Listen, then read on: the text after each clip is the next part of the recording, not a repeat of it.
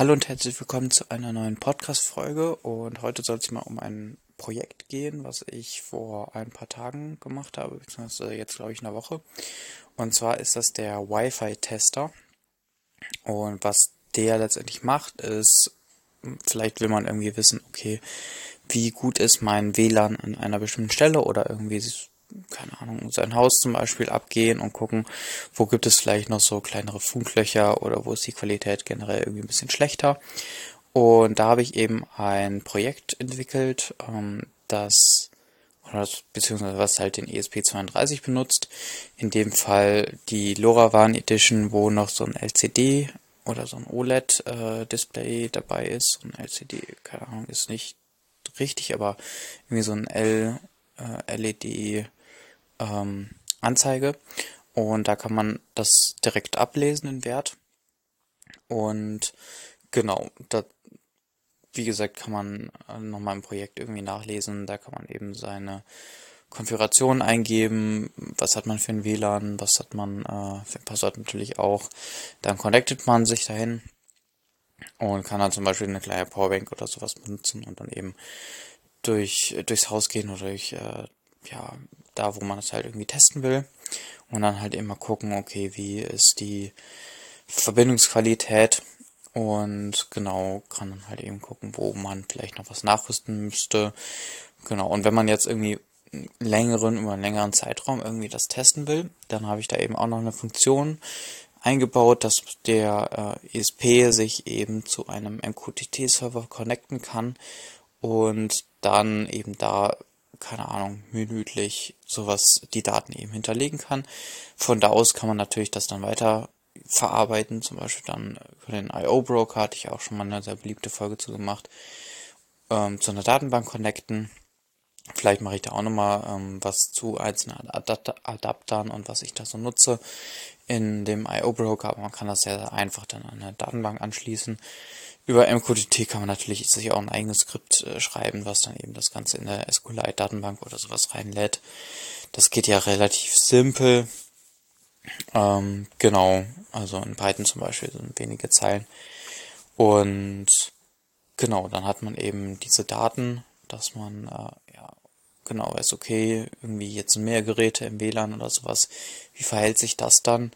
Und genau, kann das dann eben nutzen, um so ein bisschen das Wi-Fi zu testen, ein bisschen ähm, genau zu gucken, wo, wo sind noch vielleicht ein paar Lücken oder so. Und genau dafür hatte ich das auch so gedacht.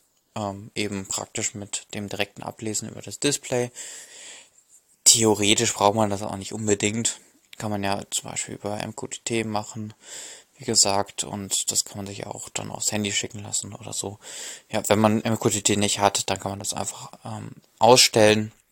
War mir auch wichtig, weil er, also in erster Linie ging es mal halt irgendwie darum, das irgendwie zu testen und das geht halt über das, äh, ja, das Display eben und genau ein Bild und sowas, äh, wie das genau aussieht, was das für ein genaues Board ist oder sowas, ist dann auch noch auf dem Repo.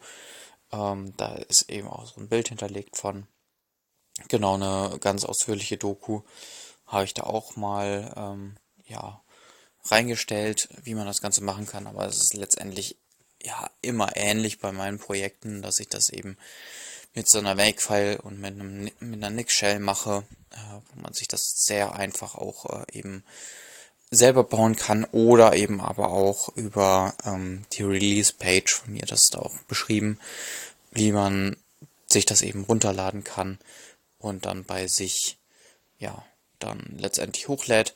Natürlich muss man mal gucken, dass man äh, ja die richtige ähm, ja, Filesystem irgendwie drauf hat, also wo die Konfiguration drin liegt, weil sonst bringt das an der Stelle nicht so viel, aber zumindest Bootloader und sowas alles ist schon in der kompilierten Form eben auch runterladbar und dann äh, kann dann eben sehr einfach auch geflasht werden, um, um, um das ganze Projekt irgendwie sich runterzuladen oder zu bauen.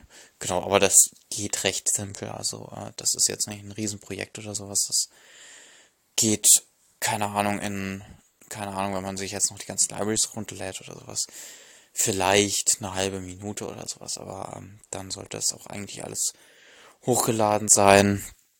Äh, also erstmal natürlich kompiliert worden sein und dann hochgeladen worden sein. Und äh, dann kann man es eigentlich relativ schnell benutzen. Also es verbindet sich ziemlich zügig mit dem WLAN und genau zeigt dann auch dementsprechend schnell auch ja ähm, die Informationen auf dem Display an. Und ja, dann gibt's halt eben, wie gesagt, noch die Funktion MQTT anschalten oder ausschalten. Kann man einfach eine 1 oder eine 0 in der Konfiguration setzen. Und genau, wenn man es halt nicht haben will, dann muss man auch keine Daten angeben. Dann ähm, genau wird das ja einfach nicht, also wird einfach ignoriert. Und ja, das war's im Groben und Ganzen ähm, von dem Projekt. Äh, ihr könnt gerne mal auf meinem ähm, öffentlichen Matrix Space vorbeischauen. Habe ich unten auch noch in den Show Notes einen Link ähm, genau zum Matrix Space. Da können wir uns gerne mal austauschen, was ihr noch für spannende Projekte habt äh, mit dem ESP oder wofür ihr jetzt diesen Wi-Fi-Tester benutzt habt. Wenn ihr den äh, ganz interessant fandet, ähm, genau, Feedback gerne da. Und sonst aber auch immer noch per E-Mail, ähm, genau, an podcast.novik.info. Und genau, dann bis zur nächsten Folge. Bis dahin.